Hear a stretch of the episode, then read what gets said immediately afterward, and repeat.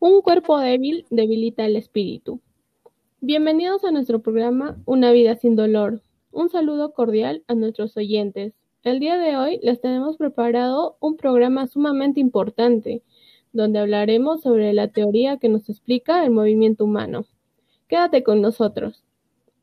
Para ello contaremos con la presencia de nuestra colaboradora Ángela Miranda, quien es estudiante del último ciclo en la Universidad Continental. Buenos días, Ángela. Bienvenida a este programa. Hola, Leslie, y a todos los oyentes. Me siento muy contenta de estar en tu programa para conversar y responder las dudas sobre este tema. Bien, te comento una anécdota que tuve en mi familia. Bueno, tengo un hermano amante del fútbol y hace unos días llegó a casa cojeando y me decía que le dolía demasiado a tal extremo que ni pararse podía. Entonces mis padres, preocupados por su salud, optaron por llevarlo a la clínica.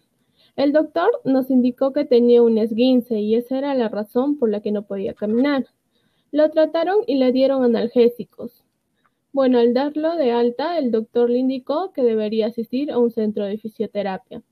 Pero en realidad, en mi familia no sabíamos de qué se trataba, ya que no sabíamos lo que hacían los fisioterapeutas. Sí, Leslie, Actualmente, la gran mayoría desconoce sobre la labor de un fisioterapeuta y cómo es que el profesional fisioterapeuta ayuda a las personas a que puedan reincorporarse a sus actividades de la vida diaria.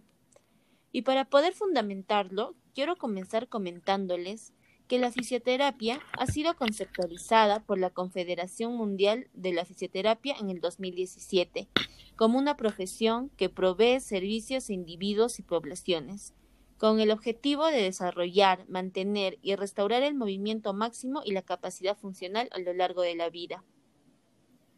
Claro, la verdad es que tenía mucha razón, porque en mi familia no sabíamos lo que es la fisioterapia, ya que en años anteriores el tratamiento era solamente ejecutado por los doctores. Sí es cierto, por eso quiero recalcar la importancia del movimiento y en esto se basa la teoría que explicaré a continuación. Se propone una teoría que sirve de base de conocimientos precisos sobre la profesión. En 1995, Cheryl Cott expresó la teoría del movimiento continuo, la cual concibe el movimiento corporal humano incorporando aspectos fisiopatológicos, sociales y psicológicos del ser humano, en movimiento, basándose en tres principios fundamentales y seis principios relacionados con la fisioterapia. Bueno, para que nos quede más claro, ¿nos podrías mencionar cuáles son los propósitos que mencionas? Claro.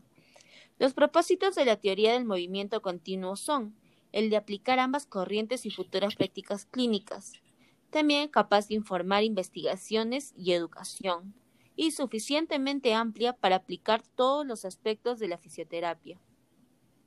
Oh, qué interesante. Bueno, hablaste sobre unos principios. Eh, ¿Qué nos podrías explicar a más detalle, por favor? Claro, los principios generales son, eh, primero, el movimiento es esencial para la vida humana. Como segundo, el movimiento ocurre en un continuo del nivel microscópico al nivel del individuo en sociedad. Tercero, los niveles del movimiento en el continuo están influenciados por factores físicos, psicológicos, sociales y medioambientales. Los principios que van a estar relacionados en la fisioterapia son seis. El primero es eh, los niveles del movimiento en el continuo son interdependientes, o sea, de lo micro a lo macro y del interno al externo. En cada nivel del continuo biológico hay un logro máximo de movimiento potencial influenciado por otros niveles psicológicos y sociales. Dentro del conjunto de límites por el movimiento con potencial máximo adquirible y capacidad de movimiento corriente.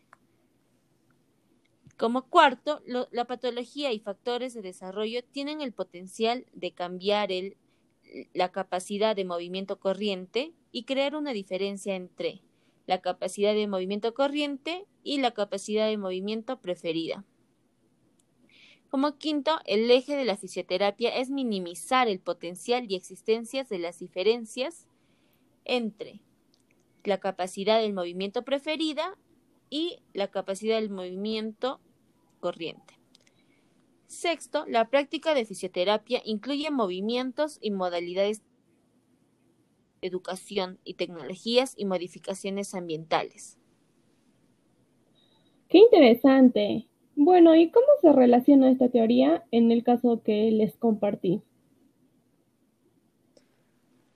En el caso de tu hermano, se vio alterado el movimiento, por esto su capacidad de movimiento se ve alterada y, disminuida. Por lo cual, la fisioterapia va a buscar reducir lo máximo posible la diferencia que existe entre la capacidad de movimiento que se encontraba realizando con la capacidad de movimiento que actualmente se encuentra realizando, ya que disminuyó por la lesión. Bueno, espero que la información que brindé sea de mucha ayuda y aporte en cada uno de los oyentes. Muchas gracias por la invitación. Qué interesante, la verdad. Es que yo no sabía mucho de este tema y sobre todo la labor de los fisioterapeutas. Ahora sé que su aporte es significativo para las personas. Bueno, gracias por compartir con nosotros sus conocimientos, señorita Ángela. Bueno, espero que este programa haya sido de su agrado y sobre todo tengan esta información, ya que lo mencionamos, eh, la labor de estos profesionales fisioterapeutas no es tan conocida en las personas. Por eso, gracias a esta entrevista, eh, podemos llegar a, a la población y así enriquecer sus conocimientos. Muchas gracias.